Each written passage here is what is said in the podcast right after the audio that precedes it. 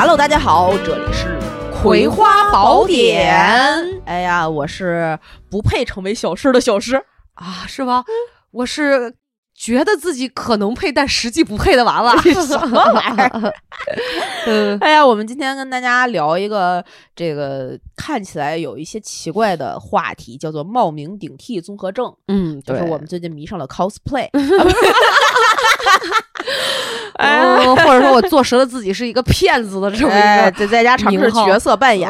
对，没有啊，我们是因为就是我最近公司里有一个实习生，他其实有一些嗯生活上和工作上的困扰，然后正好好巧不巧，微信读书给我推了一本书，叫做《冒名顶替综合症》，嗯嗯，我就点开看了，看完之后大概不到三百次，我就把这本书分享给了这个实习生 以及你，没有啊，我就觉得这件就是。这个书里边说的这个症状和这个实习生的故事实在是太有同感了，太吻合，太吻合了。嗯，而且有的时候我就会想起自己小的时候，真的是小的时候是年轻的时候的一些感受吧。我觉得应该是跟很多人能够发生共鸣的。嗯，所以我就觉得，那我们可以来聊一聊这个冒名顶替综合症的事儿。嗯，你一开始给我发。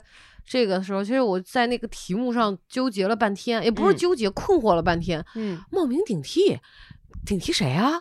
这怎么着？就是让我想起好多那种旧新闻，你知道吗？对对对对对，就是盗用别人的名字，然后去考试，然后真正那个学霸就因为这个被耽误了十几年，就这种的。我就想起了这个，你知道吗？是，我想说这本书确定是个心理学的书，不是个犯罪。哦，对对对，就就勾起了我很大的好奇嗯。然后去看一下，我想说，哦，原来我也是啊，真的吗？你看完了觉得是，就有一些点，其实我觉得我是哦，也会也会勾起自己很多的这种。近期的前尘往事，包括眼前发生的，我觉得哦，对，就就真的会有这种心理。你看，咱俩说到这儿，我觉得大家一定很好奇，就冒名顶替综合征，对，是个啥，是吧？对，这样我先跟大家分享分享我这个实习生到底是个什么事儿。我觉得是不是得先跟大家说说这个书是个啥书，还是你先说事儿，咱再说书？我我来，我先说事儿吧。好，好。来说这个这个事儿到底是个什么事儿？大家就可以随着这个故事，先想想自己是不是也有这样类似的情，就是情绪，就勾画一下。大家可以猜一猜，冒名顶替综合征是个什么玩意儿？是我们其实这个部门啊，有一个特别特别特别优秀的实习生。嗯，这个实习生就优秀到什么程度呢？嗯，我们从来没有跟他谈过你是不是要转正的问题，因为我觉得我不配，我们这个公司不配。我是觉得他值得更大的、更更高远的舞台。哇，我对这个公司女孩吗？女孩，女孩，我对她好好奇，哪个学校毕业的？她现在应该是在中传，还在读研究生。哦，研究生啊！对对对对对，她是一个能力非常强，然后很有自己的想法，然后知道自己要什么，不要什么。嗯，同时呢，又能够嗯超出你预期的去完成你给她布置的一些作业。哇塞！对，但是她。第一次来面试的时候，就在面试那小屋被聊哭了。他就是觉得自己哪儿哪儿都不行，啥啥都不好啊！哎，第一次面试，面试的时候，然后我们看完他哭的时候要他了。对，是这么一个女孩。后来的几次，她一定给人感觉就是很谦虚的一个人，是吗？呃，用谦虚这个词儿可能还不太准确。嗯，她很卷，她是又内卷又内耗的一个人。他是呃，这么说吧，举一个小的例子，他现在在中传上大呃上研一，嗯，他其实去年就该上研一，他休学了一年，因为他本科的时候不是学这个呃，他现在学的这个 这个专业的，他本科学的是另外一个跟这个专业完全不搭嘎的专业，他学的都也但但中传嘛，一般都是艺术类的，艺术类传媒啊这种类型的，然后他本科那个专业因为非常优秀，所以他是跨专业保研。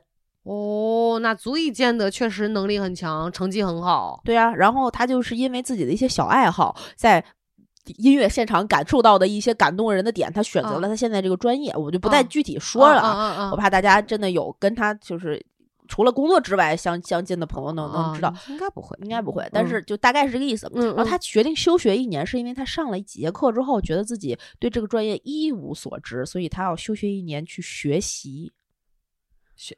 怎么学习？就是学习他研究生本该积累的本科的这个专业的原来的知识。他休学一年去补这个他新跨专业的这个新专业的本科知识去了。哇！他刚跟我说，他休学了一年。我说你是 gap year，然后出去旅游啊、玩啊、实习啊，或者是就比如说打个工咖啡店。他说不是姐，我去学习了。我说你再说一遍，去干啥了？你停止了学习去学习，让我一脸懵逼。嗯，你就可可见他对自己的要求有多高，极高。而且他交出来的那些作业和他完成的工作，以及他现场的那个专业度，是一个可能三五年工作经历在这个行业里面的人还该表现出来的样貌。哇塞，那很棒了，已经。对他其实非常非常优秀，所以我们就觉得我们不配把他留下来，他值得更好的地方、更大的舞台，或者是更。就是没有这么基础的一些一些事儿，更广阔、更高，能够有一些创造力，对这个社会真的有那种价值的一些一些事儿、一些公司吧。就我觉得你说完之后，在我的感觉里面，可能会更像那种电影里面演的很高级的工作，或者是或者是这种，我也不知道怎么，我就觉得我现在对，我就觉得他干那么几年之后成了我这样，你觉得他是不是磨灭他了？是磨灭他了？是是是是，不行不行不行！哇，那哎，那从你的眼睛里面，你都看待他是应该这样的，他很优。优秀得读哇，对，但是后来的我们几次闲聊，他一实习有一段时间了，嗯，他几次闲聊，然后我们可能比如说开完会，再多聊一些他就是实习生之间的困扰，或者生活中的一些，比如工作中的一些问题的时候，嗯，他几次都泪失禁，都哭，觉得自己不够优秀。啊？啊，他不是演的吧？他不是，他是真心这么觉得，他真心觉得自己不够优秀，对他真心觉得自己不够优秀。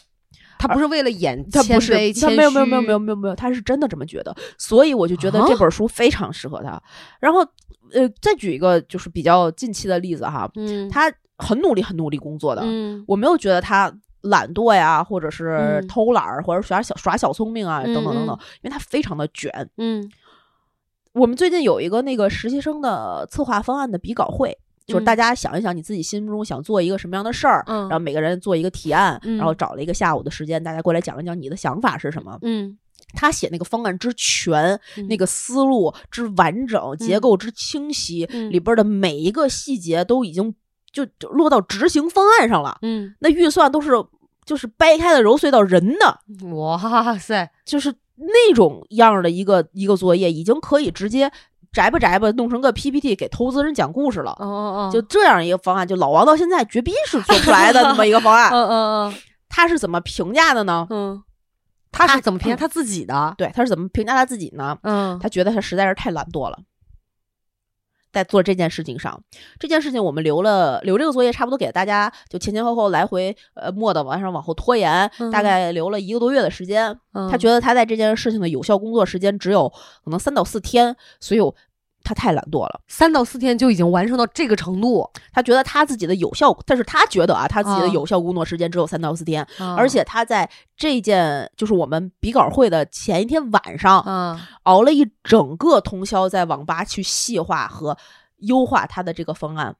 他觉得他自己太懒惰了，然后他觉得他自己的这个方案里面的一些细节，比如说舞美的图啊、效果图啊什么的，是用手画的。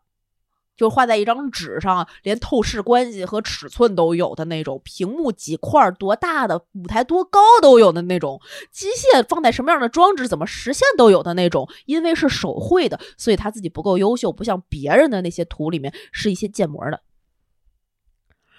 然后，然后他他的张瞠目结舌的，这这是什么？然后他自己的方案开始的时候就。整个讲述的过程，我们有的时候会会说啊，那这个可能会他他当然他想的会比较飞啊，实际落地可能会有点稍微有点远，他会觉得怎么我什么就是被评价完了之后，觉得我怎么什么都不知道，我竟然对做一件嗯这样的项目一无所知，我做了这么长时间的实习，原来也有过类似经验，我怎么啥都不会？我的天呐！然后他觉得。他在整个这个做方案的过程中，比如说想要搜一个什么什么什么一个问题的答案吧，他打开了百度，搜索到的那些问题，搜索到的答案，搜索到的对应的图片，他好没有一个是能够令他满意的，使得他觉得自己不会搜索，他没有信息整理和搜集的能力。他怎么老怪自己呀？对，但实际上是什么样的呢？我们看他就作作为一个旁观者啊，因为我们就是 全员看了他的这个演讲，嗯，而且他是最后一个说的，嗯，就是就是就是我跟老万，我操，就是然后所有的人打开手机跟对方对面那看着，哇，对一下眼神，我操，他那个舞台图就是有一种，我操。中中华文化博大精深，就只能用“我操”来说。然后我们就拿汽水杯，就是几个老老老东西拿起水杯，然后就是要隔空干杯，敬这套方案，而且感觉挖到一个宝了。对，然后他的那些就是不是号称自己不会找找素材吗？他找到了，我们 都没有办法，就是不是没有办法，是没有。那么细致去找到的这这个场对，比如说对应这个场地的信息，嗯，他批多少人，有什么依据，从哪儿哪儿来的，是一个非常连连贯、非常完整、有迹可循的明白信息链儿。然后他觉得我们的前公司会特别喜欢这样的 员工。呃，可是他就觉得他自己哪儿都不好。他现在因为呃年底了，可能没有那么多实际上，比如说要落地的场次啊，他的。简历上什么也写不出来，他的实习不是一段有效的实习，是因为他自己没有呃更努力的去完成工作，没有找这个公司要更多他可以做的工作，他没有在你告诉他今天要交的时候他交出来作业，而是明天才交，他就觉得我实在是嗯没有办法比得过我身边的那些其他的同学，他们的简历都太优秀了，而我不配，我以后根本没有办法在这个职场上拥有职场竞争力。哇塞，怎么怎么这这，我感觉有点就是明明自己特别好，但是却要自我毁灭这么一种感觉呢？为什么？这就是最典型的冒名顶替综合症，是不是？是不是太典型了？太典型了，他他他好典型。对我们说，这个冒名顶替综合症，它其实不是一个医医学意义上，它不是一个病啊，它不是一个医学意义上的疾病，对，它是一种知觉障碍。但是我听你说完这个姑娘的时候，我也觉得这个有确实好像有点病了吧？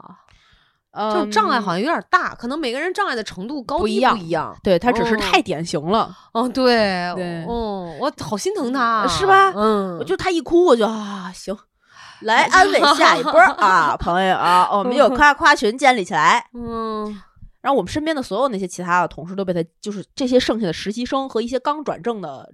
正式员工还年轻的人都被他激励，能够把自己的方案越做越好，觉得原来自己做那个什么都不是，得推翻，然后再从再做一个更好的。可是我就说这个姑娘感觉为什么对自己的认知那么的，她不正面肯定自己，她为什么感觉不是真实当中发生的？她对，就她眼里的自己跟我们看到实际情况、现实中的她，好像就跟两个人似的。然后明明挺好的，但是就是觉得自己不行，很烂啊。就是有一种名不符实的感觉，对，但但实际不是这样的，对，这就是冒名顶替，就是这么来的啊。你心中的一个印象，冒名顶替了真实的你，这跟自卑还不一样，不一样，它含着自卑，对，对，它是一种很综合的知觉障碍。对，用一种形容，用这个书里边的一个形容，它就像你手里拿着一面魔镜，这个魔镜是一面哈哈镜，嗯。这个哈哈镜呢，在你非常小的时候就被你发现，拿在手里，告诉你我才是这个世界上唯一一个对你说真话的镜子。嗯，你在别的镜子里看到的样子都不是你，你得看我手里这个，我才是那个告诉你真相的人。你就一遍一遍听他的这个话，一遍一遍，一遍一遍觉得，哦，别人都是骗我的。只有我手里这面哈哈镜，我被扭曲的样子、丑陋的样子才是我真实的样子。只是他们都没有看到，他们手里没有这面魔镜，所以我绝对不能让他们看到。啊啊！这这这是一种扭曲哈，嗯，就坚信不疑。其实就这么说吧，有很多家长，嗯。在教育自己的孩子的时候，或者有些小孩儿，其实我们每个人心里都会对自己有一些不太客观的认知。这些认知是随着你慢慢长大，有的人可能会意识过来，有的人可能呃一辈子也意识不到，有的人就这么执拗的一辈子过下去，都有。但这些认知有多有一些就是小的时候身边的人告诉你的，嗯，你就拿着这些，比如说，哎，你是一个内向的人，哎呀，这小姑娘真内向，见人都不说话。然后旁边是吧是吧？嗯，过两天，哎，你是，哎呦，太内向了。然后你本来其实刚想张嘴，结果这种话多了，听多了，潜移默化，你就慢慢慢慢慢慢慢慢就没有自己的表达能力了。你就觉得自己是一个内向的人。其实你可以在一些场合里面把话说的很好。然后后来你觉得我自己是个内向的人不行，我得练成一个外向的人，我就得会说话，然后开始学习怎么说话。在这件事情，就是花了很大的精力去。做这件事儿，开始说话，说的非常好，甚至都当了一个主持人。嗯，但是你觉得自己是一个不会说话的内向的人，我只是因为努力，我只是因为幸运，只是因为他们觉得我的话好听，但有一天一定会有很多人觉得话我说的话不好听。嗯，这我觉得好像被就如果是这样的话，真的追根溯源，我们讲的想到真的小时候可能被很多不管是父母啊，还是亲戚亲朋好友啊，或者是就这种信息给干扰到了。对，就在我们成长定格的时候，它是干扰到，甚至干扰到我们自己的心理了，就是干扰到我们的认知了。对，可能让我们形成了一种，嗯，就就其实没有那么好。对，或者是人家说你是什么样，你可能就。就受他人的评价，然后逐渐在强化这个评价。对对对对对对对，嗯。所以其实就不管这种人啊，就冒名顶替综合症的那种人，就不管自己在别人眼中有多优秀，嗯，就总觉得不够好，嗯，我不配我现在眼前拥有的这一切，嗯，这些都是幸运，嗯。然后你看到的，他们看到的也都不是自己的能力，不是才干，不是成就，不是我这 PPT 讲贼好，我写了这么多字儿，比所有人的字儿都多，都都牛逼，嗯，而是，哎呀。我这个成本没算好，哎呀，我这个图没有没照着，是所有的非常细节的失败、缺陷和我必须得熬夜才能完成，是我无能，就感觉非常要求完美，对，要完美无瑕，对，不然只要有一点瑕疵都过不了自己这关，不管别人怎么说，就自己都是不行，他就会觉得你别人说的这些事儿是骗我的，嗯，对，然后我就会是就是他们会时刻担心就被戳穿。就觉得他如果知道我我是熬了这么大的夜我才做完的这个，一定是我能力不够。这个就是他们这些人的一个综合的样貌。他没有办法将成功归因到自己的能力，只能归因到幸运、环境、机会。然后他们在很多其实很多方面都备受认可，但是他们觉得自己是个骗子。嗯嗯。好难，我觉得好准，就好累，嗯。然后怎么能够判断你自己是不是呢？这本书给了两个比较笼统的问题啊，这个问题我先抛出来，大家可以先自测一下。哎，他那是两个这个问题，还是一堆的那个？就是前面可以打勾勾的这个问题。他那个自测题那个很长很长，但这个问题是这两个，这两个我看到的是那个很长的那个，嗯，对对。然后他那两个问题呢 是无法因他人的夸奖而感到高兴，觉得自己不值得这个赞美，这是第一个问题。嗯，第二个问题是总是关注自己的错误，害怕别人会发现自己有多无能。嗯，你是吗？我我觉得这个得按程度分啊。哦，我我现在应该不是。但我确实从程度上讲，我觉得，呃，六成吧。啊，就这么高呢？哦，其实有，嗯。天呐，而且就在你刚才讲那个例子的时候，就这个 PPT，就比如说做错了一个地方，你开始无限的回想自己曾经做哪些 PPT 们，就基就基本上其实大概的路子就都会有这样的一个小心理，就是总是关注自己的错误，而忽略了那些可能做好行，就是那个做的再好也没有办法。让我忽略掉，说我这个，比如说，呃，假设算错了一个句号搁在前面了，对对对对，是就不行，就而且你说到这儿的时候，就会想，我想到就会很已经很非常难受了，嗯，而且就肚子就会不舒服，就汁儿，嗯，就会有那种呃，像像电流那种滋滋刺痛那样的，无法因他人的夸奖而感到高兴，嗯，确实这个是这样啊，真的，嗯，我从来不因为别人夸我高兴。啊，嗯，我我而而这这个程度，我觉得不是六七成吧，我觉得这个可会达到八九成吧。哦，真的吗？嗯，哇塞，啊，朋友们啊，就有这两个问题。哎，你呢？我跟大家说，我曾经跟你妈妈姐有点相似，但现在没有，没有。你已经痊愈了，我已经痊愈了啊！我我会关注自己的错误，但我会赖别人。就赖别人这事儿，我我做不到。我虽然知道赖别人，心里会舒服一点儿啊。对对对，我就我就会就是我不会发现自己无能，我是觉得 时之我命啊。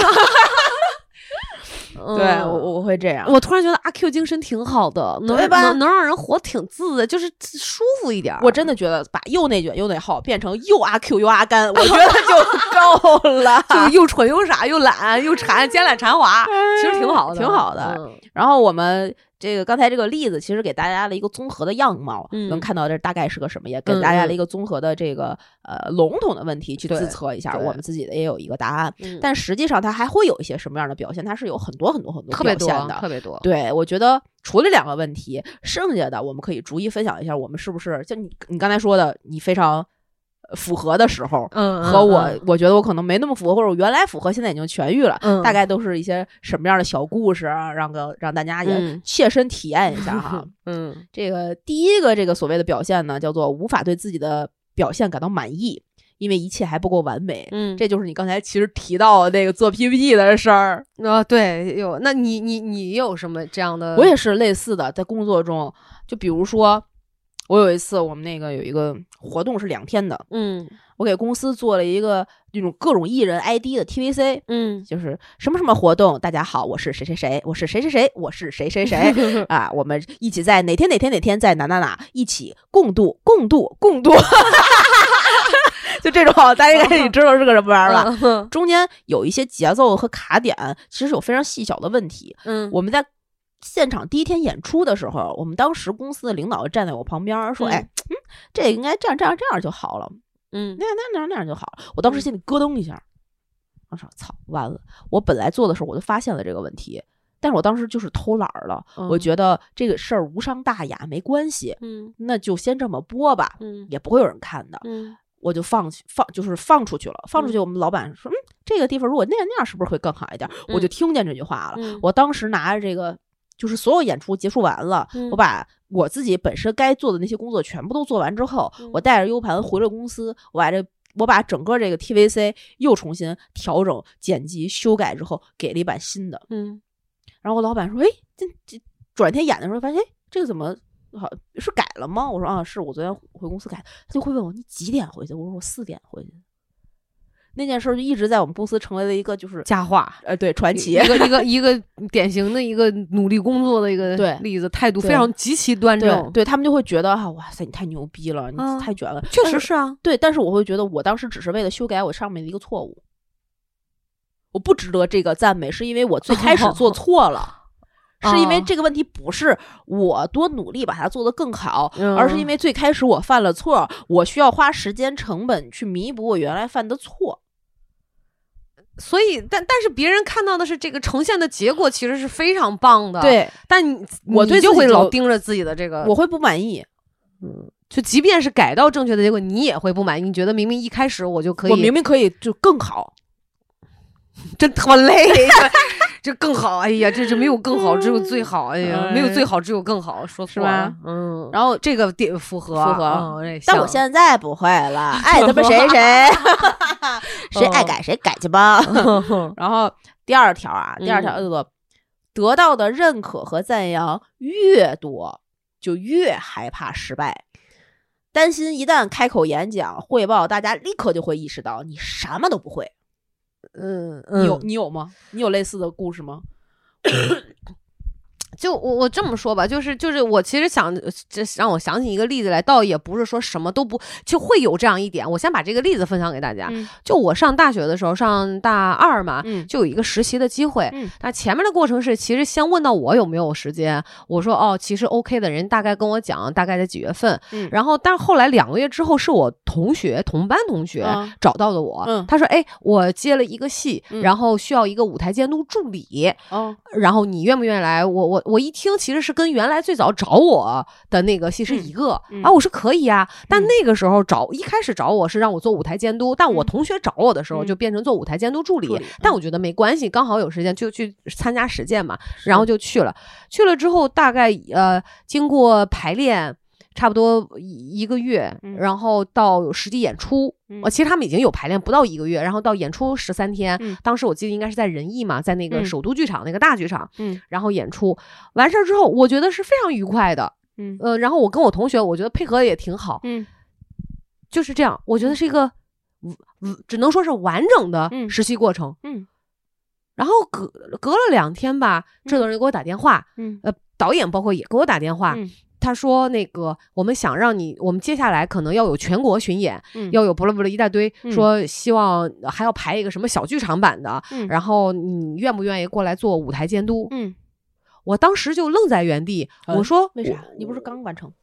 对呀，因为我是做的舞台监督助理嘛。对，我说：“那现在的这个舞台监，就我的同学，就不是还可以？”继续，嗯，对，他说不，我们我们有我们自己的这个考量，我们觉得你可能，呃，就这段时间通过我们的观察，觉得你对干活不错，哎，比较干脆，比较利索，比较有机灵劲儿等等，就就一些夸吧。嗯，我我我当时整个人就是愣在原地，瞠目结舌啊，嗯，对，就我我我我在想说这是怎么了？为为什么呀？然后就第一方面是非常害怕。就是诚惶诚恐，嗯，我一点没有为说让我所谓升职也好，或者接更多的呃这个活儿，然后感到高兴，嗯，就紧接着我就能感觉到自己害怕，哦。就我干了啥？我觉得我啥也没干，嗯，我也没有他们嘴里说的那样，对，然后人家在夸我，越夸我我就越害怕，哎，然后完了完了，接下来不是还有更多的巡演的任务，这个那个的吗？我就觉得我扛不住。啊！我不要去，我不要去。对我，我觉得我做不了，我觉得我无法胜任，我根本不是他们嘴里说的那样。然后第二个问题就是，我该怎么跟我同学解释？啊，对，你这让才大二嘛，十十九岁、二十岁，我当时就整个人就不好了。但你最后去了吗？去了，呃，最后去了。最后去了，是因为我把球踢回去了。我我我说那这个事情我没法解决。我尤其我跟我同学，我我也跟他们讲了。我说我没觉得我像你们说的那么好，我只能说我试一试。嗯。然后说，那你放心，呃，你跟你同学这个我来，我们来解决。但我后来我还是呃，隔了有一个礼拜吧，我其实经历过非常多的思想斗争，我还是给我同学打了一个电话。嗯。哦，然后那个时候就是，呃，我确实不知道说什么。嗯，我说不是我的决定，我我我也没觉得我干什么。但我同学，我们现在也是非常好的朋友。他当时就讲，他说，呃，我知道你行。嗯，哦，然后呢，就就是当时讲了很多，我印象现在最深的就是“弱肉强食”这句话。哦，嗯，对。然后他没有怪我，他说我非常能理解。那可能我表现就是没有你表现那么好。我说，我说我真的没觉得。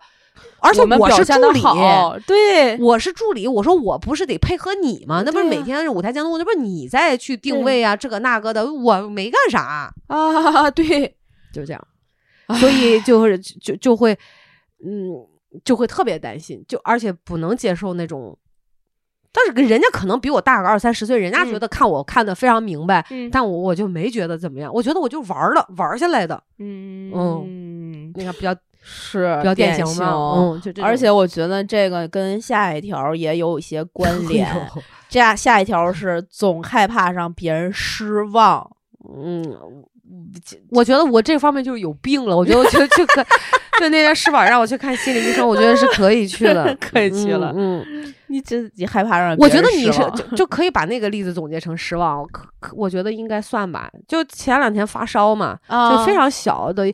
就其实我烧的很不舒服，嗯，然后，但是我爸爸去，因为我妈她刚好赶上住院去调养，嗯。然后我爸就回来了，其实是每天我都有送他去医院，嗯，就是基本上差不多发烧在三十七度六七左右，我觉得 OK，不不是很难受，我就可以开始。天儿其实很冷，要帮他收拾很多我妈医院要吃的喝的用的拿过去，每天早上就一趟。那天是我真的觉得，我说不行，我到了医院二十分钟之后，我觉得那个烧就已经开始往上走了，嗯，我说我先撤了，嗯，然后我就。一个人开车回了家。那个时候我就量体温，我差不多从十二点到晚上的五点半，我一直体温持续在三十八度五左右。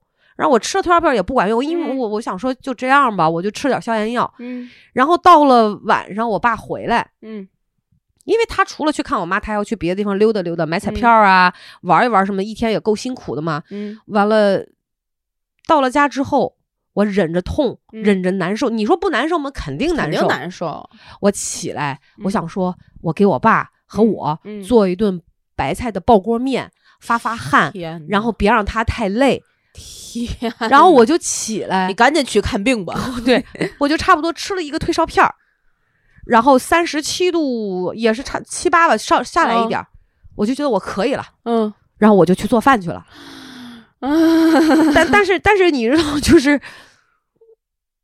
就我我觉得我我的隔当天晚上吧，咱俩有通一个电话，对我我就掉眼泪了。但实际是发烧的回来的路上，呃，第二天的时候，我给老吴打电话，我也掉眼泪了。我就觉得我怎么这么惨？包括我跟我妈，我说我觉得我活得太惨了。但是即便我知道我可以不用那么做，你还是还是会那么做。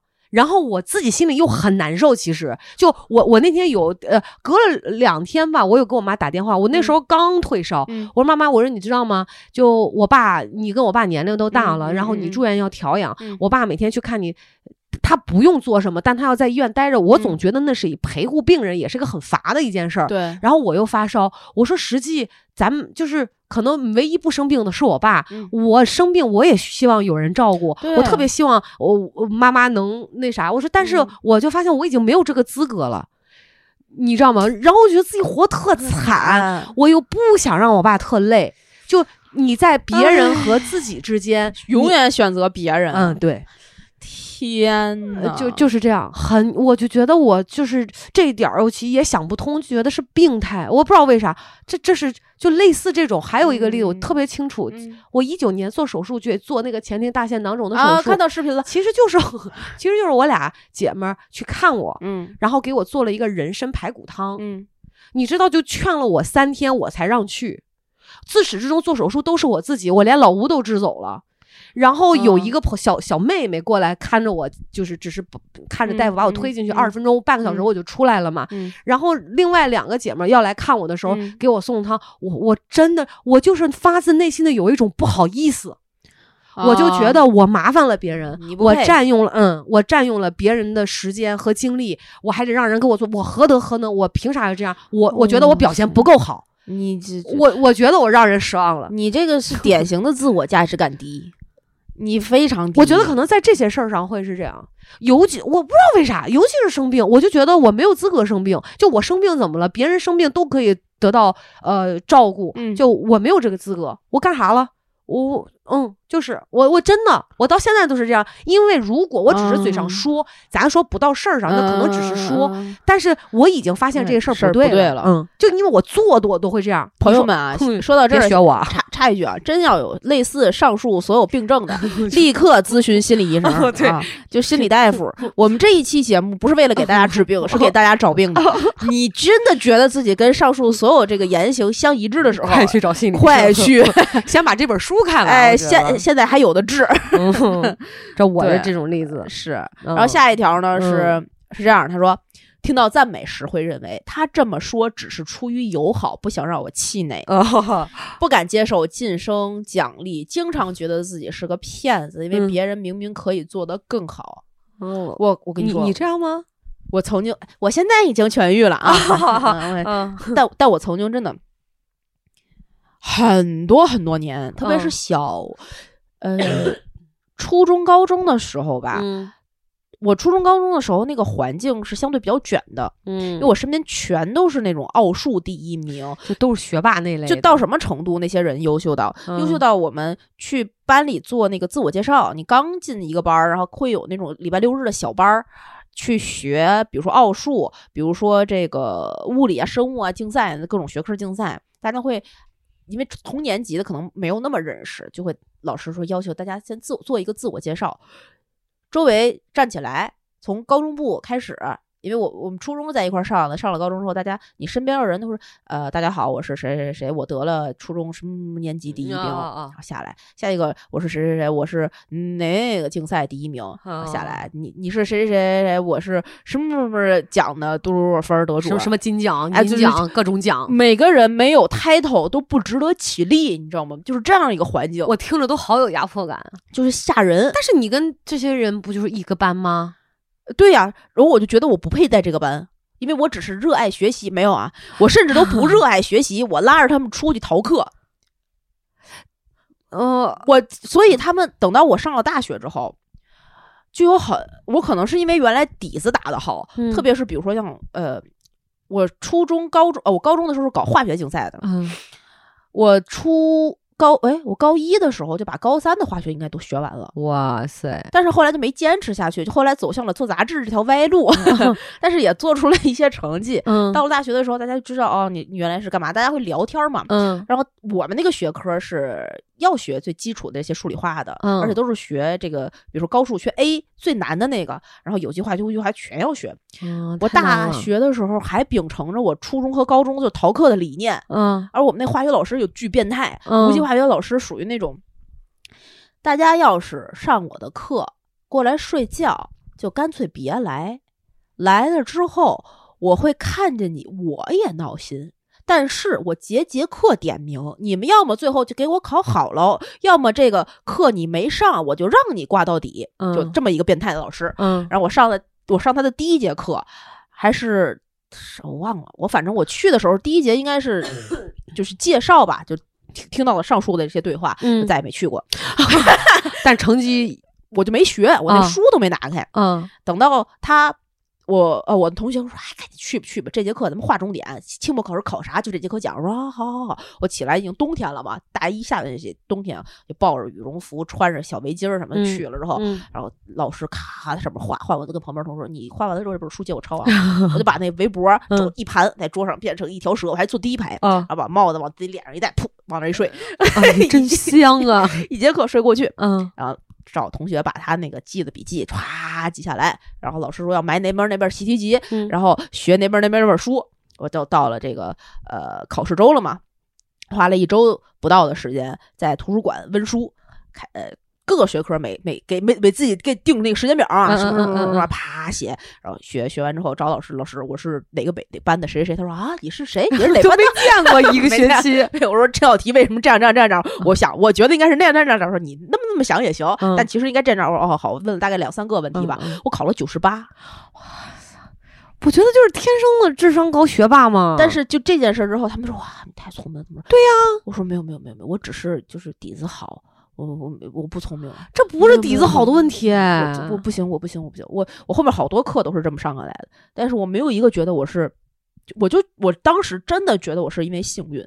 这就我觉得就是对于你来讲，可能学习本身这个事儿就是很轻松。我觉得真的不是底子的问题，它就是本身就是能力强的一个体现。我现在这么觉得了，嗯，因为我当时比如考什么英语四六级，我真的觉得我当时英语贼烂，嗯。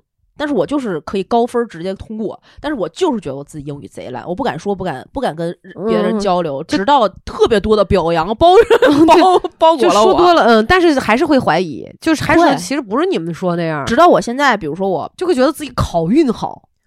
考试特有考试运，而且我会觉得，哎，我考这东西也没什么用。就比如说，我最近前段时间不是考那个心理那个证嘛，学完了之后，考完之后，我们就发了个朋友圈，我纪念一下。好多身边的同事啊，就会跟我说：“哎，你真厉害，你还太卷了，怎么着？”是啊。啊，那就是个入门的东西，甚至连个资格都算不上，这有啥的？你你我真的我是这么说的，对对对，我真的觉得自己没有没有很厉害。而且退回三年前去，我们在录这个节目的伊始，然后我就是有时候节目里，包括私下，包包括在咱俩认识的时候，你偶布尔的零星讲的这些，我真的都觉得我操太牛逼了，然后很棒，就是学霸类的。然后你确实口头禅就是没有没有没有没有没有没有没有，对我真的是，我觉得没有没没哪哪哪里，哎没有，我我以前觉得你只是谦虚。发现你是真的这么认为，我是真的这么认为。但是现在好一些了，一点了。现在好一些了，人家都说，嗯，我说，嗯，是，我是挺牛逼的，就也没有觉得哪里不好。我觉得可以。我现在对自己的一些过往的故事讲出来的版本，就跟刚才我讲那个版本不一样了。就是老子这，你知道吗？老子当年多牛逼，一一学期不上课就看三天书，我就能考九八。好像一般就是老了的人都会这样说，就是好汉只提当年勇，你知道吗？对我原来甚至没有办法接受别人对我的什么外貌的表扬啊，比如说你今天，哎，你今天这衣服穿挺好看的。我说啊，就普通的衣服吗？哪儿好看？没什没有没有不好看不？说到这儿，你有没有会觉得有的时候别人这么一夸，就会引起一阵不适？对。对，就嗯，就我也会这样，我到现在也会这样。我是差不多可能上班三三年三四年吧，学会谢谢的。哦，你是学会谢谢？你知道我特别得劲儿，嗯，得劲儿在哪儿？得劲儿于接受别人说我穿的不好看。哎，你知道吗？我每次都觉得你其实挺好看的，穿的也好看，人也好看，但你每次都否定，你觉得你自己长特丑。对啊，我觉得就是普通人。但我就真的，我从见到你第一面就觉得这个姑娘长得挺好看的，然后人身材也挺好的，然后是一个就是值得被夸奖美丽的人。没有没有没有没有没有，从来不这么觉得。就你知道那天我穿件羽绒服，然后我姐就这样，她说这样，在老家，嗯，说你们在北京都穿这些吗？啊，我说咋了？我就是一个你知道什么丫丫那种羽绒服，脏了不用。心疼的嘛，然后这个那种浅粉紫色啊，我很少穿这种女很女性的颜色，是因为我当时真的觉得这个颜色哎挺好的，试一下我就穿上了。然后我戴了一个帽子，那个帽子是我一四年在重庆做极限站演出的时候去到旁边一个好像类似优衣库那种店，一个一顶是三十九还是五十九，戴两个小耳朵那个黄色的帽子，瓜皮小帽。然后他说你这个帽子都已经起球了，嗯。然后那个，然后他就用那句话说：“你们在北京都这么穿吗？”的意思就是来说我穿的不好。然后他说：“呃，我说姐，我说我不大要好。”然后他说：“那你要知道，我是一一个很要好的人，就是他可能是羊绒啊，然后就很讲品质，就就就这种。”我现在已经开始想抽他了。所以你不就是他？他确实在这方面比较讲究。我我就觉得。但是我听着完完全没有任何一点不适，呃，我就不行，我现在就不行哦，是吗？我我可以的，我我因为我确实是不在乎，我就不在乎到这种程度，而且我觉得别人这么说比说我就是穿的嗯好的就那些我要得劲儿，就别看见我就我会是这这么一个，那你那你还好，我我年轻的时候就这种话，我听完了之后我说哦，对对对，你说的对，我就随便穿随便穿，但我心里会不舒服。哦，那我不，我的不舒服不是你凭什么说我是我怎么穿不好看呢？我已经很努力了，你比我典型啊，对吧？然后会再想，那我下回这么这么弄行不行？然后再接受到，因为审美这个东西太因人而异了。那当然了，每个人可能人人夸你，除非你变成甲方。不是是是，就大概大概。那你当时年轻的时候，我非常典型，因为我是不在意这个。嗯，但是他这么说完，我其实心里是得劲儿的。是啊，嗯，就就是就是这种。是好，我们说下一条啊。嗯，下一条觉得成功并不是靠努力，不过是运气好罢了。那你刚才考学那个就是就这种啊？就是我我也是，我是考中央戏剧学院吧。然后当时我那个时候还不不确定，就是考中戏。嗯，他过年前我们分农历年前、农历年后。嗯，农历年前呢，就是一波十四个人。嗯，来到北京。嗯，然后夸这个国戏，当时是国戏是农历年前要考一下专业。是，然后。这一先试一试，嗯，然后回去农历年后，夸什么来北京中戏北，那个时候叫北广，就中传，中传。啊，然后北电，嗯。啊，然后去上海上戏，嗯，哎，什么什么什么一大堆艺术院校，南京，呃，然后那个四川音乐学院，四川师范，他都在上海都有统统一的考点考一遍。然后当时那个时候肯定什么中央三个中央院都是比较大家非常想去的嘛，是，但从来没有觉得自己会考上，然后。而且那个时候我们呃十几个人一块儿去，最后下榜的时候就三个嘛，三个里面一个男孩去了中传的表演。呃，我跟另外一个女孩儿去了中来了中戏，她是在导演系的表演专业，我是在管理专业。当时十几，我估计你可能年后农历年后考的人会更多。嗯，然后你记得我在节目里讲了一个特别好笑的事儿，是老师专业课老师问我说那个咆哮啊，对，我说叫鬼，嗯，对对对对对，那呐喊什么咆哮就就总总忘，对，然后就是你知道莫名那种，我一直拿这个段子当调侃，但最后十几个人二放榜的时候，包括发生。就我考上了，我从来别人一说这个，哎呀，你这个你真好牛啊，有实力，这么多人，我就觉得不可能，我真的就是运气好，抄着了。哎，对我就是这么一种感觉。我说那个影评我都是胡鸡巴乱写的，你知道吗？但是实际我是经过两年多大家一块儿学习，他是有功夫的。可是我我总是会忽略这个过程，而且我想我现在我也想不起来我学了啥。学了，嗯，我我干啥了？就是我这才牛逼啊！啊啊！这说明你的实力更牛逼，因为你不学就能考。哦，不是，这个跟你那个不一样。你看，你孩子你是 得六十分。哦，看病去吧，咱对，就对对，我我，所以我我真的，而且我从来都觉得就是考运好啊，包括高考也是。你想，我跟你不一样，你真的是在我心里面那就是学霸级的，而且你们都是就精英班、尖子班，我呢就是在一个呃普通的一个艺术班，还是个美术班，然后。大家都不学习，都不学习，但有有学习的，我还碰一好同桌。那最后考试，老师都说，他说：“哎，你英语考个五六十分就行。”你想，这都老师给我这种评价。高考九十八，我从来不写卷子。那你说不是运气好是啥？从头到尾，最后那个作文，人家让写 Internet，嗯。你写的 international，对我自作聪明，我觉得牛逼，我就这么造词儿，这绝对加后缀就是讲国际化，嗯，全程都在讲 inter 啊，行了，哎，这那才叫厉害呀，不是，所以你说不是运气好是啥？不是不是，没有没有，对，就所以你看，嗯，也也也是，太太莫名顶替综合征了。我跟你说，跟这个相关的另外一条叫做没出错，就是因为努力，不是因为能力。我真的，我也是，我真的原来就坚信天才是百分之一的天赋和九十九的努力，从小就拿这个，哎，当时是说爱因斯坦还是说牛顿啊？爱因斯坦，对对对，就是这条名言，至理名言，励志，然后激励着我们一波一波的成长，直到现在我才知道，天才是因为百分之一的努力和百分之九十九的幸运。跟天赋可能都没关系，他只是赶上了，然后，然后不是啊，但还还是得努力的啊，朋友们。但是我真的当时是这么觉得，所以只要来一个人，我只要我就觉得我我得努力，我努力把它做好，我只要努力了，这这事儿就得行，就得就能一定行。哦，我就觉得这个就是中式教育里面的一个一种弊病，他总会把你的努力和你的能力混淆在一起跟你谈。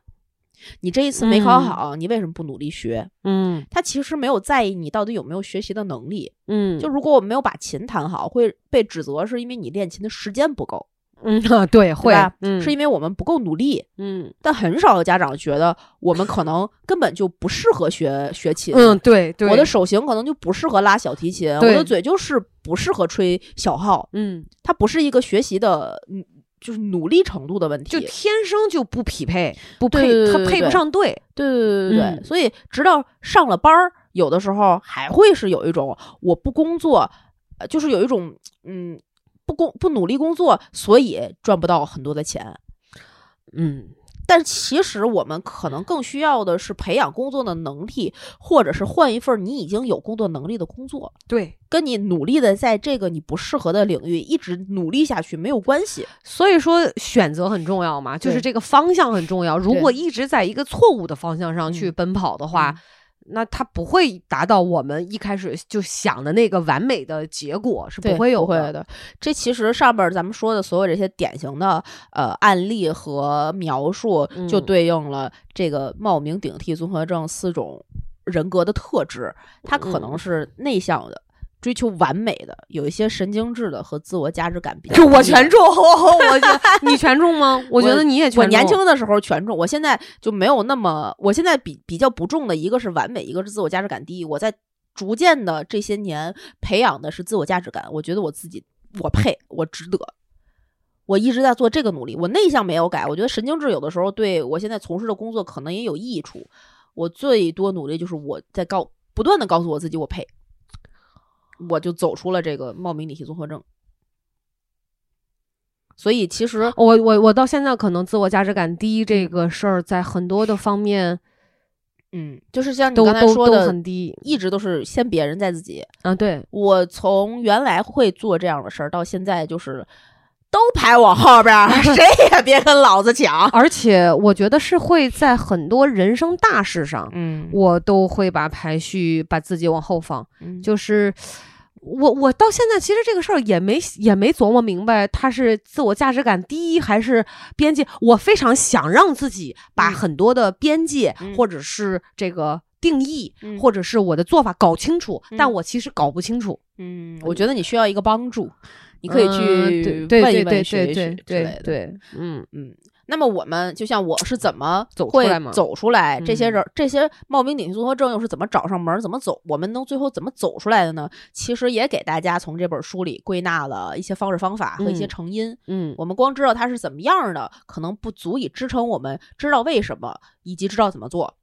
对，解决问题还是重要的嘛。对，然后他把这本书里呢，是把这个成因归纳到了四个方面，嗯，分别是感知、评价、情感和行为。嗯，我们可以一个一个简单跟大家分享它到底是是什么，然后呃，其实应该是怎么样的，以及我们能够做点什么。嗯，对，嗯，第一个刚才提到的叫做我们的感知，嗯，它比较简单的去归纳，就是你越害怕什么，就会越注意什么。嗯。它挺挺容易理解的，我觉得，嗯，就是在无意识的状态下，我们很容易去收集一些对我们去印证我们无能的呃证据，然后过滤掉那些其实很客观、很积极的方面。嗯，你很在意这个自己会出错，你就会去刻意的去找自己可能去出错那些迹象。其实就无无意中就会放大了，对，嗯，就比如说你害怕一件事儿，你开始脸红心跳了，开始紧张了，然后就去看别人，哎，是不是有人对我这个脸红心跳或者紧张有一些反应了？有些人可能皱了一下眉头，有些人可能哎往你离你远了一步，你会去刻意的放大这些事儿，你去感知这些这些事情，然后在这加重特敏感，对，嗯，就会加重自己。就比如说有些人觉得不行，我得减肥了，我不能吃巧克力，满世界都是巧克力呀 到处都是诱惑。对，就是感知就是一个你越越在意，它越来。就比如我们那个刚才说那个实习生，他其实有做非常充分的准备，对，但他 care 的是整个现场每个人对他的那些 diss，或者是谁，哎，就马上可以影响到他，是吧？对对对对对，他可能就会觉得，哎，是不是我哪儿不够好，或者是我哪儿做的，哎，我这一点儿没做好，我整篇是不是我一就屁也不是不对啊，不是宝宝。哎，那他会比如说在呃当着别人直接问出来吗？他不会。但我会哦，如果有人，哦，我说怎么了？有啥问题啊？就哪里不好？我我会直接马上就反馈出来。哦，那我不会让这个事儿，要不然我搁在我心里，我就太难受了。太难受了。但我能感觉到那种难受。是，嗯，是。所以其实这个就是我们的感知，这是第一个成因。嗯，但其实我们是可以改变我们的感知的。嗯，我们应该去强化那些积极的东西。嗯，去关注那些我们已经做到的事儿。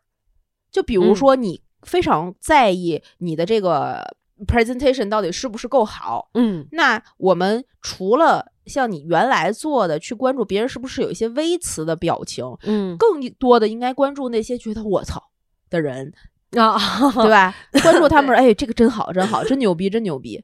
对对对，或者是哪怕大家嗯嗯点点头，或者是觉得可能没有人在这个时候提出对你的质疑，都是对你的赞赞美和褒奖。对，这有会就是我觉得多接近那些有正对我们有正反馈的人，对，嗯，然后积极认可的，可能会更有利于帮助像我们这样的。病人，像你们这样，对对，恢复恢复一下 心理健康是。嗯，然后他这个书里给了一个建议，我觉得其实是很行之有效的一个很简单的方式。嗯，呃，叫做去写你自己每天都完成了什么，去写那些你获得了成成功的一百件事儿。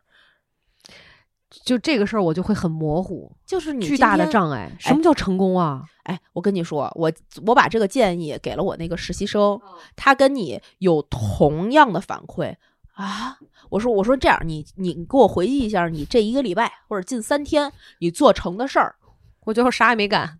他真的觉得他自己啥也没干。哦，我你这么问我也会觉得我干啥了？我啥也没干。然后我确实啥也没干。对，但其实你是不是按时吃饭了？何止是吃了，我还做呢，我还得买菜摘菜呢。这些都是你成功完成的事情啊！这这也算对呀。我们成功的学会了走路，成功的学会了说话，这些都是一些人可能完不成，但你完成了的。我们要建立一点一点建立最最最最最最最坚，就是最细小的那些成就感，去感知这个世界上最细小的那些你可以被感知到的积极的东西。就别人给了你一个嗯挺好，你就真的要去感知他觉得你好，嗯，去收获这些细节。你每天晚上可能写三个，我今天做了什么事儿，我今天按时起床了，闹表一响我就起床了，这就是一个成就啊。老王这辈子到现在做过几次，他是个成功的事情啊。哦，这样哦，这么说，那回去得练习一下。是我们其实因为特别容易被忽略掉，而且特别容易觉得不算什么，别别人有比我还好的，对，然后就把那个你的感知，哎呦。我今天中午这个饭做的太难吃，我怎么这么不会做呀？嗯，下次绝不做了啊！我真不是做一个厨子，我不是厨子，我不是好厨子，好厨子。嗯嗯，对对，我不是个好家庭主 妇。我倒也不是这种观众，是，但是确实会有这样的成分在。嗯，对。然后第二个层面呢，叫做我们的评价。嗯，其实这个怎么说啊？有很多人有一种非一即零、非黑即白的二元对立论。我是啊。这个是建立在很多小孩子心里面的一种概念，对他去看世界，他比较简单，小孩没有那么复杂，对，这好人还是坏蛋，嗯，对对对，是吧？这是我们他会他会分好坏，对，最简单的对错。评论啊，我这么对我这么做对吗？对，只要这么做对，那那么做一定是错。对，然后他会分是非，对对，就就是这样的。他永远就我我，你像我原来就是没有灰色地带，嗯，我不能接受的就是不能接受，嗯，只要是他是同一性质，只要被我归类，再小的事情和大事都是一样的，更别说大，就就是这样的。对，嗯，所以不舒服，自己会很痛苦，你就会因为一个非常非常非常小的错误。就觉得这件事不完美了，不是对的了。嗯，对你就是一个彻头彻尾的失败者了。但其实不是的，就从来没有觉得自己成功过啊。啊，对，这个就是为什么，这就是二二元对立，因为呃，完美是一个达不到的概念。对，就比如说你做做今天晚上做饭了，给家给全家人做了一顿饭，嗯，然后有一道菜做上来了之后，哎呦，这个最后应该点点香菜才好看，才完美。你忘了没准备，我我这顿饭做砸了。就就是类似这种感觉啊，太有了，真的就有一种好像剩下做那些所有的菜都该被倒了，但其实根本就不是。我举就就这个做饭就一个特别小的例子，我我那天是我妈在嘛，我一个晃神儿，我也没晃神儿，其实我就是那个瓶子我没有分清楚，嗯，我是凉拌菜，我要倒的是生抽，结果我倒成了老抽，还好我倒的不多，我从端上饭桌。我就想把它倒掉，然后到吃。其实我跟你讲，味道上没有什么影响。我妈吃，我妈说没没怎么样。我说没有很咸，就是颜色稍微重一点点。啊，对呀。但是我在吃饭的时候，我也不停在念叨这件事。我说要不你要不想吃，或者不，我说太恶心了，咱倒了吧。然后最后实际我们都吃完了，就是但这个事情就会困扰我，我就觉得搞砸了，太恶心了。就我我怎么能这样对？我觉得我没有对我妈很好。是，嗯，是，但其实不不是这样，这人没挑剔。对我们其实反复的在非黑即白的这种陷阱里面去探索，对对，就不管面临的挑战有多大，只有完美无瑕的去完成任务，取得的成绩才叫才有价值。但这样是不对的。嗯，我们就同样的，当我们被上千条提问就纠缠的时候，只有完美的回答出所有的问题，才算能力过硬，才算有本事。我们就对自己要求太高了。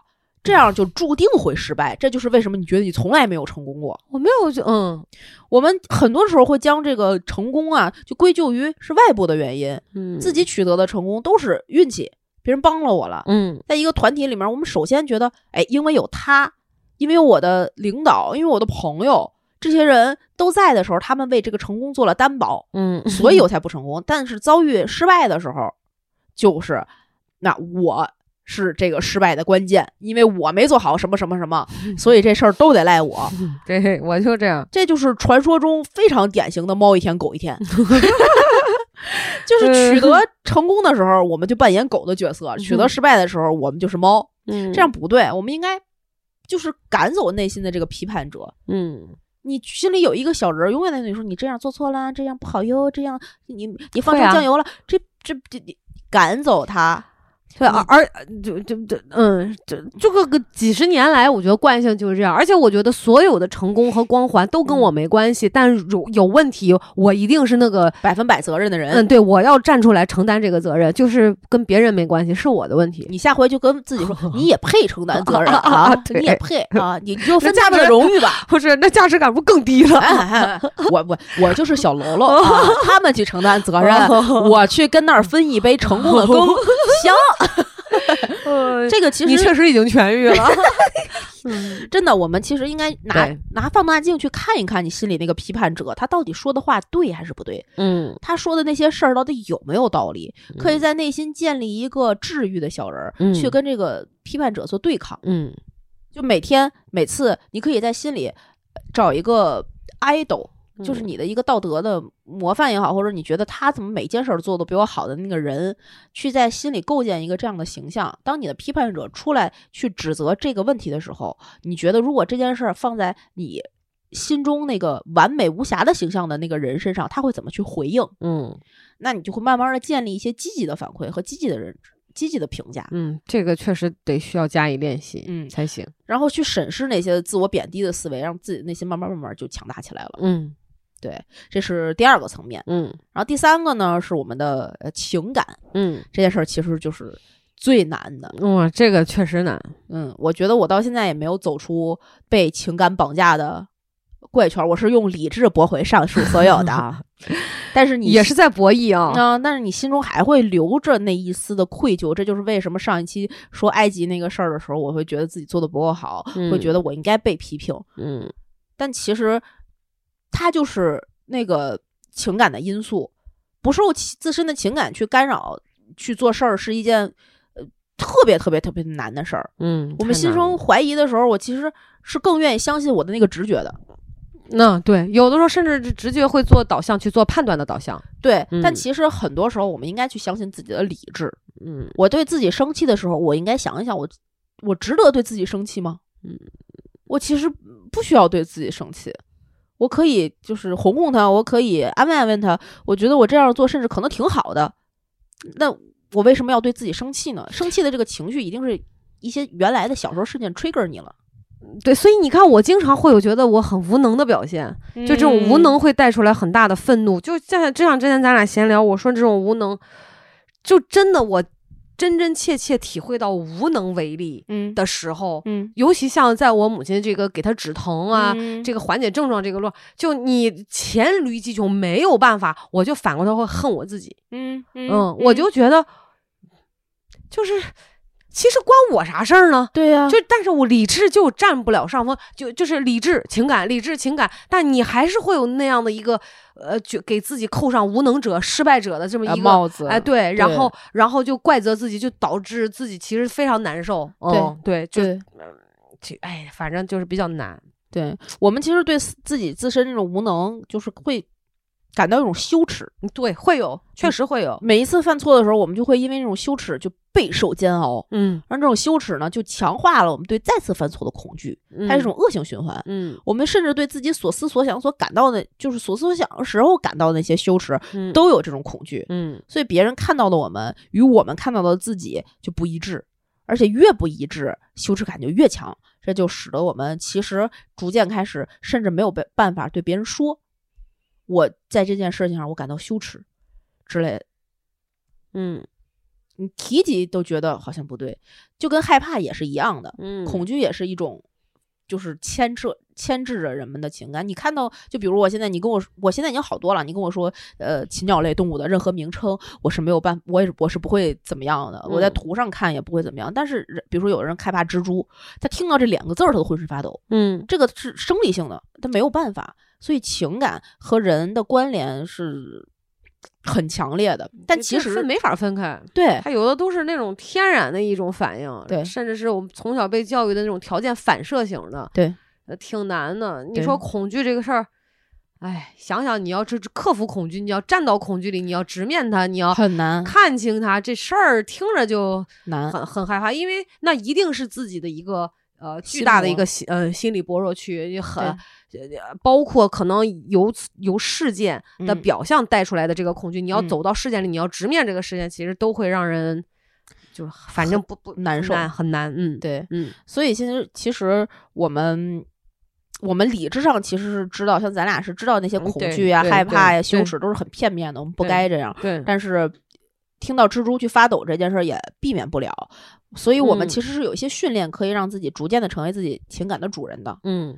成为自己，就是这些情绪你能够被掌控，它只是脑海中的一些想象，它不关乎生死，不关不关乎存亡，嗯，它只是让你害怕，但你的害怕可以被呃放到一边儿，嗯，就比如说冥想，就比如说我们去训练自己，去想象一个你最害怕的场景，然后去模拟你在场景里面会出现的所有的事情，嗯，比如说你会呃。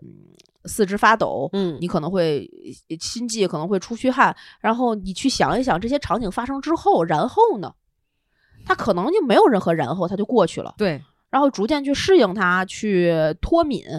它慢慢慢慢的就变成一个可以被你去接受的场景，你就不会再去联动原来那些负向的情感，它会连续连连续到一些积极的对呃事情上。有人怕狗，可能嗯有一些不得不就不得不的一些训练，会让你这个人跟这个狗关在一个屋子里面，这是比较极端的啊。对，还有像有人怕黑啊，是就觉得黑夜里面可能会有床底下会啊伸出手来，有一只手握住你的手，或者是脚，或者掐你脖子，或者有鬼出来。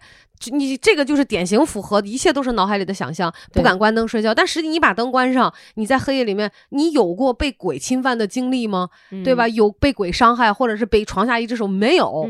它都是一种想象。但是这种想象的驱使下，我们就不敢关灯，就害怕黑夜。但实际真正慢慢，就像你刚才讲的脱敏，嗯，练习练，你就发现，哎，实际没有情况发生。对，就就知道哦，打破了自己的这种想象幻想，就回归到理智上就好了，就好了。嗯。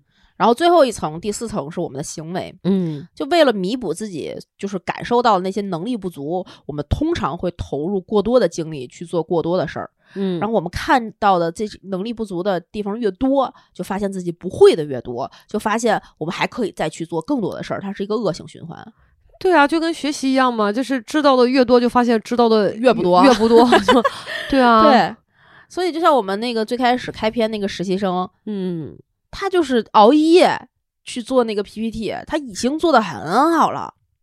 他就是因为越细节越深入，越觉得自己做的不够好。对呀，就是他没有边儿嘛。啊，但是你就你就照着一个无限无限的这么一个现象走下去，他没确实没有边儿。对，但其实啊，他当时需要的问题，他其实当时嗯需要达到的是我做一个非常好的。呈现，嗯，那他的那个准备的那些文案的东西已经足够好了，他需要的是更多的时间去放松自己的精力，放松自己的身体去休息，嗯，使得他转一天可以讲的更好啊，对对吧？对，但是他就困在了他自己行为的那个怪圈里面，嗯，他没有办法去走出来。其实我能理解他，他他他想要获取更多的与这个。PPT 里面案子相关的更多的专业的知识，对，呃，专业的表述，就是他对自己的那个要求，希望自己像是一个十年以上从业者。讲出非常高级的语言，包括各个方面，所以其实就是要求很高。他越看下去，他就知道不行。这一你想，所有的知识不是孤立存在的，它是一环扣一环的。你引射出这个，他就想去解释那个，就就搞得自己很。我跟你说，我现在之所以知道这么多事儿，就是因为我原来也这样。就就怎么办呢？你说那这，我跟你就是你要接受别人对你的积极的那些反馈，去改变自己的行为。而且我觉得要让自己知道自己不可能变成全知全能的，我们不是英雄主义，对我们也不能就是不能要求自己做一个完美主义，是对吧？就是就要对自己真的就像说多休息休息，放松下来。是有的时候就是那种紧绷感，那种对自己的高要求，嗯。逼着自己去接去去吸收更多，吸纳更多。但是有的时候，就像那个海绵，它一旦饱和了，你没有空间，不懂放松，其实你是吸不进去的。对，恶性循环。对对，这个就是呃冒名顶替综合症的一个成因，以及我们对应这些成因给大家的一些建议，也是这个书里给出的建议。对，怎么能够呃走出来？嗯。至少可以去尝试着走出来，有一些小的方法。嗯，其实冒名顶替综合征这个事儿，嗯，千差万别，但是总的他们的共同点就是，在孩童的时候可能过于苛刻的去要求自己了，重，并且自己扮演的角色可能不是一个小孩儿，是其他的一些角色。分担了家庭里面本不该这个孩子分担的东西，权重，我权重。对我觉得，如果你想更彻底的摆脱这个冒名顶替综合症，可以去找专业的机构和专业的辅导老师去，呃，看一看你童年时期原生家庭里面，或者是在更深层的记忆里有一些什么关联的事件呀，引发的诱因啊，每个人可能都是不一样的。嗯，但冒名总顶替综合症的这个人的心中都有一个。夸大的梦想，嗯，并且去追求，逐渐的追逐这个梦想，所以产生了对自己过高的要求。但其实这种梦想是不可能实现的，嗯，我们对他人的行为和情感的影响也是有限的，所以因此想要维持不断的让他人感到幸福或者是自豪，本身就是一个不可能的事儿，嗯，我们要退回来，放开那些跟你没有那么大关系的人，嗯，事儿，然后去反观自己。通过深入自己的童年，让更多的人能够了解到，他们本来其实原本就是可以去需要一些支持的。嗯，但同时啊，当我们有些人知道是因为童年的原因导致了现在这样的时候，他们就开始埋怨自己原来受到的教育、受到的对待，责怪父母，责怪父母，觉得都是我爹妈给的，我这心里这困境都是他们，就把。这个责任推到了他们的期盼上面，希望他们去弥补，弥补不了。对呀，因为心理健康和自身成长这个事儿本来就是一个自己的事情。对他这些人，如果你真推到父母身上，那么就巧妙的将自己重新的变成了一个被动的儿童。就这还是变成了向外求，而不是向内求，就是变成了自己去自我观察、自我。改变认知的这么一个过程，哦，他不不不可能是别人帮你来完成这个过程，是，所以我们不如像先从自己做起，自己能改变的。对，我们最后节目最后跟大家分享一些小 tips 吧，嗯，可以在你觉得自己也印证了上面的这些症状，企图帮助自己的时候，做一些自我观念的加强。对，我们至少能做到这儿。对，啊，我我觉得第一个是足够。比完美好，对比完美好，就是你完成，done is better than perfect。嗯嗯，对，嗯，是这个意思。对，嗯。然后第二个是不是所有人都会逆向而行？嗯，这个我得可能理解一下，就是你不需要做那个生着病也给别人做饭的人。对，就我觉得就是那种英雄主义，或者是那种就是 傻逼的英雄主义，或者是那种过于去承担别人生命里面责任，这个其实是个特蠢的事儿。理智上我非常知道这个蠢，嗯，对，但，呃。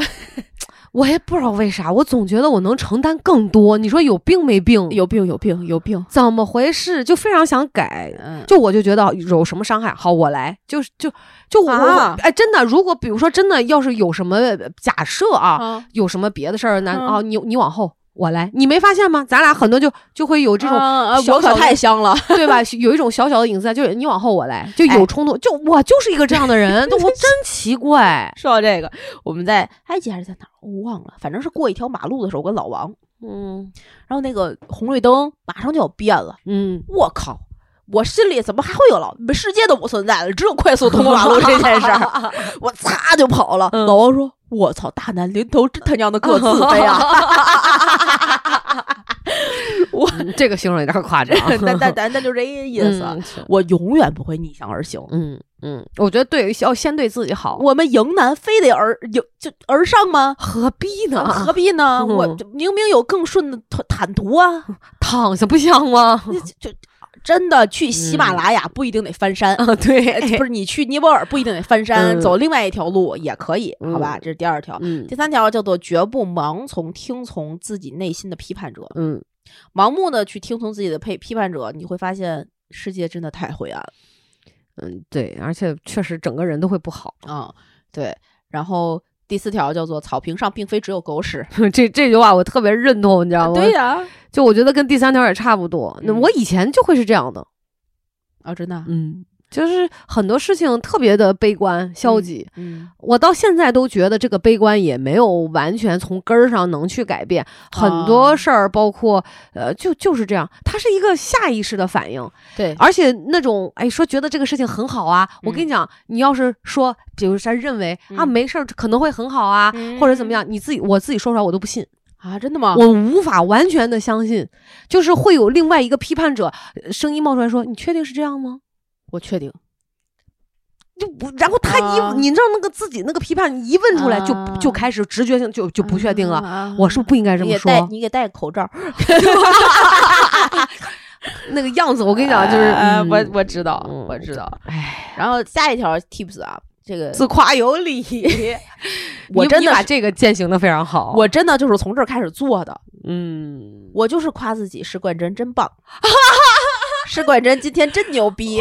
哎，我很想认同你，确实真棒，确实牛逼。我原来不认同的，但我就开始，我不知道为什么，我突然有一天开窍了。嗯，就没有人谁帮我干嘛，我就我具体怎么开窍我也不记得了，但我就是开始干这件事儿。然后开始强迫我身边所有人干这件事儿。哎，我觉得这一点，我我觉得可以，我就把它当成口头禅。嗯，比如娃娃真棒，五军真好。嗯嗯。然后我现在不仅我会这么表扬我自己，我会表扬别人，我会这么表扬老王，我会这这么表扬，我就会发现草坪上真的没有狗屎了。啊，就挺好。哦，我这个我觉得我可以马上做起来。这个很简单，而且我觉得老吴一定会非常愿意干这件事儿。哦，我觉得他应该很受用这个事儿。对我现在每天呢，啊，我老公真帅气，我老公真好，我怎么会有这么好的老公？你真的。表扬他的时候，会觉得嗯，是我跳的好，我配，我值得。哦，好，这两步我学到了，可以的。对，然后嗯，第六条叫做恐惧夺人理智，我们不要去恐惧，也不要恐惧恐惧。嗯，但是这个确实。嗯，还是说需要自己去训练，挺难的。这个挺难的。最后就就情感也会误导。哦，太会了，太会了。嗯你觉得他是个渣男，那是因为你做梦的时候他出轨了啊！你早上起来那些愤怒，跟这个人睡觉的时候一点关系都没有。呃，就是这个意思。这是七条小 tips，希望大家能够有所。受益吧，我觉得如果真正能慢慢慢慢去改变，不管是花呃三个月也好，半年也好，甚至一年两年去改变，可能人生会是另外一番景象。对，呃，自己的那种那快乐可能是发自内心的，是的，对世界的认识也不会是只有灰暗的，甚至在发生很多呃不好的事情，或者是不理理没有是理想中发生那种美好的事情，也不会那么绝望。对，呃，能够正确的看待自己，是，然后。真的觉得自己配拥有去享受美好的生活、美好的人生，对，然后一些美好的事儿，就我觉得，嗯，这个其实挺重要的。嗯，用用那个陈姓女士的一句名言叫做“舍不得对自己一点儿不好 ”，对。可能就是从他开始改变的吧。对，我我觉得，嗯，真真的是这样。要不然，你知道之前我总觉得，哇，就是那个口头，我怎么活得这么惨啊？就我怎么这么倒霉？你连发生好事儿的那种感知力都会下降。对，你你不会觉得好有多好，但是惨的时候真的是很惨。呃，嗯，然后你会觉得人活着，哇，每个人很苦，哇，苦的嘞，你知道吗？就这种的。然后对，然后好，既然反正我已经这么苦了，那我再帮别人多承担一点吧，你知道吗？神经病啊，有病，赶紧治去吧。对对对。好吧，希望大家都能够像娃娃开这样，已经开始努力的去尝试接纳自己的全部，包括自己喜欢的、不喜欢的，包括成功的，也包括失败的。是的，对我们希望大家也能够接受各种各样的葵花宝典。可以关注葵花宝典的微信、微博账号，在各大音频平台上订阅我们的节目，给我们点赞、打赏、评论、进群，加主播 i n g f r e n free，中的闺蜜了，一起在群里互相夸一夸。好，这期节目录到这里，跟大家说拜拜，拜拜，拜拜。